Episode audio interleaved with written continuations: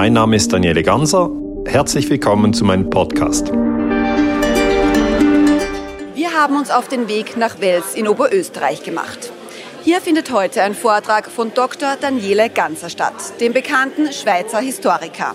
Titel des Vortrages Warum ist in der Ukraine ein Krieg ausgebrochen?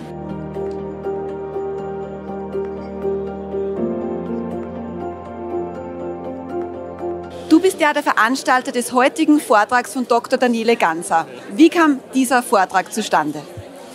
Dieser Vortrag ist dadurch zustande gekommen, dass ich ja schon viermal einen Daniele gehabt habe in Sippach-Zell und er mich letztes Jahr gefragt hat, ob ich das Management für Österreich für ihn übernehmen würde. Und das habe ich gemacht und so sind wir jetzt unterwegs in der zweiten Tour durch ganz Österreich. Wir waren gestern in Villach mit fast 1000 Leuten, sind heute in Wels, morgen in Graz ausverkauft und am Sonntag in St. Pölten ausverkauft. Sie haben ja nicht nur diese Welser Veranstaltung organisiert, sondern auch in anderen Gemeinden. Da gab es ja ganz spezielle Vorfälle. Möchten Sie uns kurz darüber berichten? Bei den Veranstaltungen selbst hat es keine Vorfälle gegeben. Allerdings haben wir jetzt leider schon mehrmals die Erfahrung machen müssen, dass Veranstaltungen von Daniele Ganser ganz kurzfristig abgesagt worden sind vom, vom Vermieter der Location. Meistens mit fadenscheinigen Begründungen, dass die öffentliche Sicherheit gefährdet ist. Sie sind ja heute als Zuseherin hier. Was erwarten Sie sich von diesem Vortrag? Ja, das stimmt. Ähm, ich erwarte mir einen Vortrag, der alle Seiten der Geschichte aufzeigt und nachdem ich schon einiges von Herrn Ganser gesehen habe und auch schon bei einigen Vorträgen war, weiß ich, dass er das Ganze so leicht und locker rüberbringen kann und das auch immer mit einem gewissen Witz verbunden ist und dass man sich eigentlich dass also ich war zumindest immer sehr dankbar, wenn ich bei so einem Vortrag war, weil ich mir gedacht habe, danke, dass es irgendwen gibt, der uns, der uns alle Fakten am Tisch legt, aber der uns nicht seine Meinung ähm, aufdrängt, sondern dass man nach so einer Veranstaltung heimgehen kann und sich überlegen kann, was für, was für Meinung bilde ich mir selbst. Und der liefert uns die Fakten dazu. Was erwarten Sie sich vom heutigen Vortrag? Die Wahrheit über die derzeitige Situation, die Weltlage. Ich schätze Daniel Ganser sehr. Ich kenne ihn, deswegen bin ich sehr gerne hergegangen mit meinem Sohn. Also ich erwarte mir heute richtig einen spannenden Vortrag, Daniele Ganser mal richtig live zu erleben. Also wenn man seine Bücher kennt, Wahnsinn. Und er ist trotzdem ein Friedensforscher und er ist da, dass er Frieden bringt und Frieden zusammenführt. Und er bringt halt wirklich Fakten auf den Tisch und das, auf das bin ich heute schon richtig gespannt. Was hat Ihrer Meinung nach zu diesem Krieg geführt? Die Amerikaner, eindeutig. Weil wenn man einen Menschen segiert bis aufs Blut, dann wird er irgendwann mal wütend und genau das ist passiert. Also man kann jetzt natürlich sagen, den Krieg begonnen hat grundsätzlich der Putin. Was viele Leute nicht wissen, den Krieg gibt es seit acht Jahren. Das hat nicht der Putin begonnen, das haben die Amerikaner begonnen mit dem Putsch von damaligen Präsidenten. Und so ist es eigentlich gestartet. Ne? Ich hatte die Möglichkeit, noch vor Beginn des Vortrages ein Exklusivinterview mit Dr. Ganser zu führen.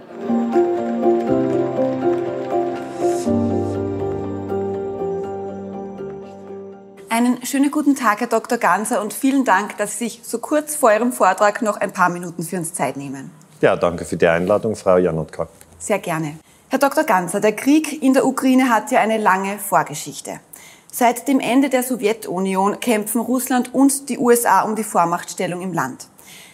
Ist die Ukraine nur ein Opfer im Krieg dieser Großmächte? Nicht nur, aber auch. Also die USA versuchen natürlich, die NATO auszudehnen.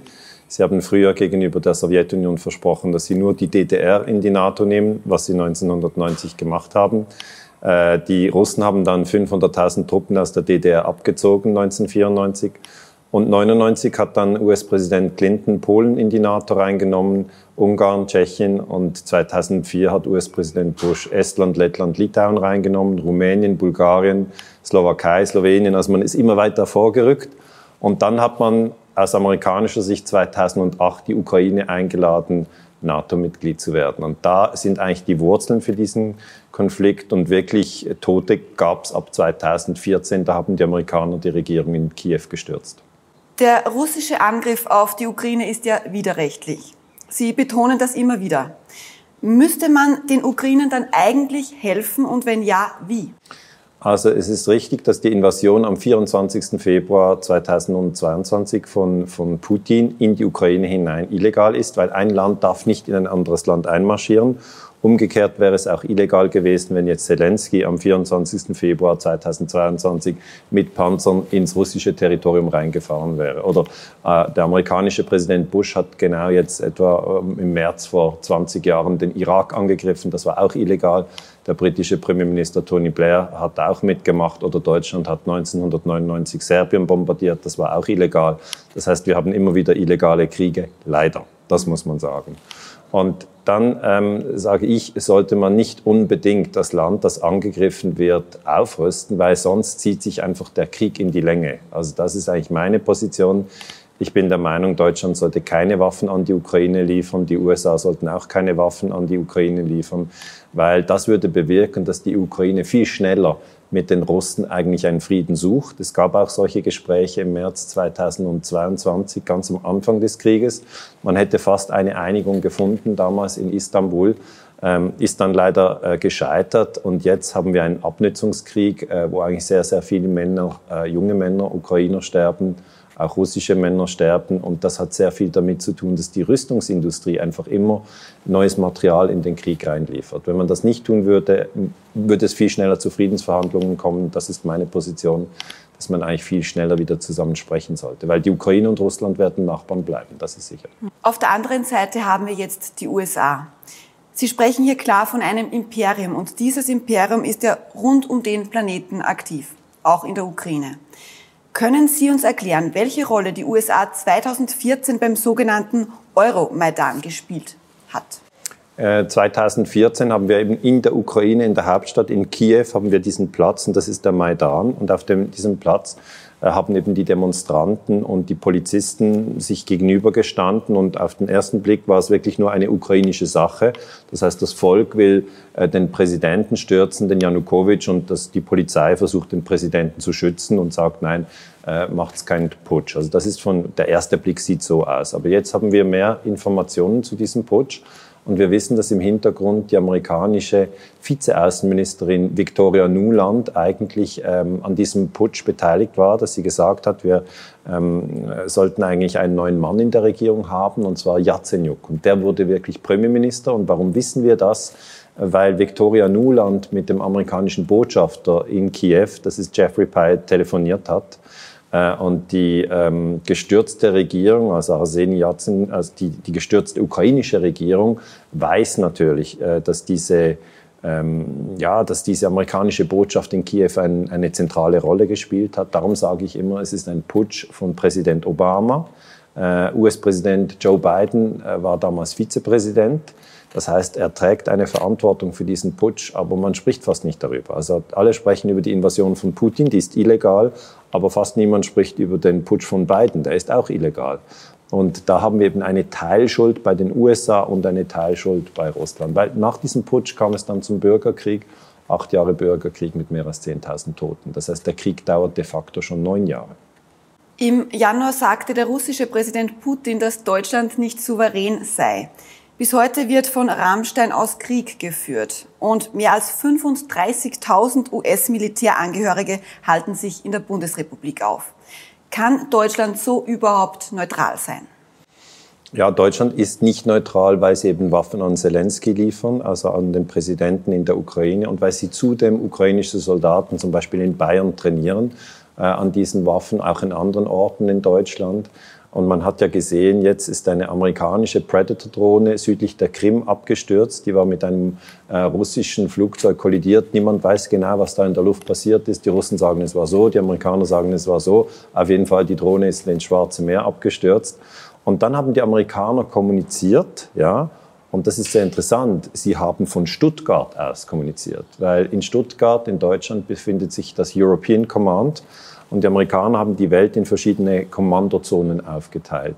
Äh, das Northern Command ist Nordamerika, Southern Command ist Südamerika, European Command ist eben in Stuttgart, ja, das ist in Deutschland. Äh, und dann gibt es noch Central Command, äh, Pacific Command und African Command. Das heißt, die haben die Welt in Kommandozonen aufgeteilt. Und ganz wenigen Menschen ist das aufgefallen, dass eigentlich Deutschland der Hauptsitz ist vom European Command. Und da muss ich schon sagen, Deutschland hat eigentlich eine reduzierte Souveränität. Ähm, kürzlich hatte der amerikanische Journalist äh, Seymour Hirsch gesagt, dass die Amerikaner ähm, die Nord Stream Pipeline in die Luft gesprengt haben am 26. September 2022. Und das würde dann bedeuten, dass Deutschland NATO-Mitglied ist.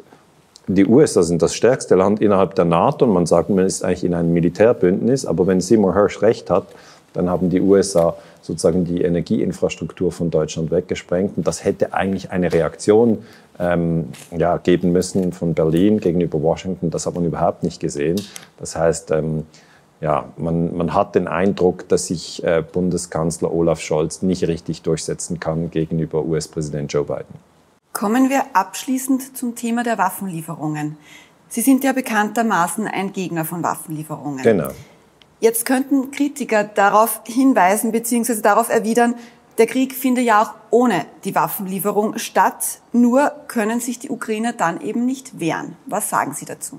Ich sage denen, es ist wie ein Feuer. Wenn man Holz reinlegt, brennt es länger und das wird mehr Tote geben, weil ähm, die Ukrainer müssten viel schneller mit den Russen verhandeln. Man muss sagen, die Ukraine ist natürlich ein kleineres Land verglichen mit, äh, mit dem russischen Territorium. Russland hat elf Zeitzonen.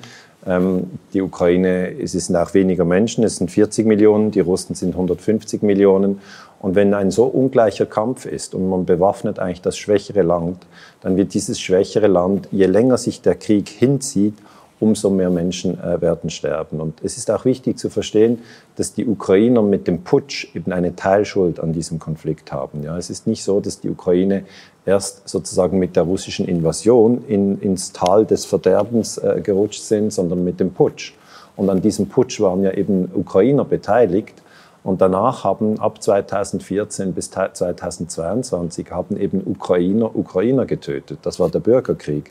Das heißt, die Regierung in Kiew hat die Menschen im Donbass getötet. Da war auch äh, Präsident Zelensky daran beteiligt. Darum sage ich immer, dass man Zelensky hier so darstellt, wie wenn er ein, ein Mann des Friedens ist. Das, das sehe ich überhaupt nicht, weil er hat einen Bürgerkrieg geführt und ihm, ihm, er kam erst 2019 an die Macht. Also für den Putsch 2014 kann er nichts. Aber äh, als er dann 2019 an die Macht kam, hat er eigentlich versprochen, ähm, dass er äh, den Bürgerkrieg beenden würde. Und da hat er die Möglichkeit 2019, 2020, 2021. Das hat er nicht getan.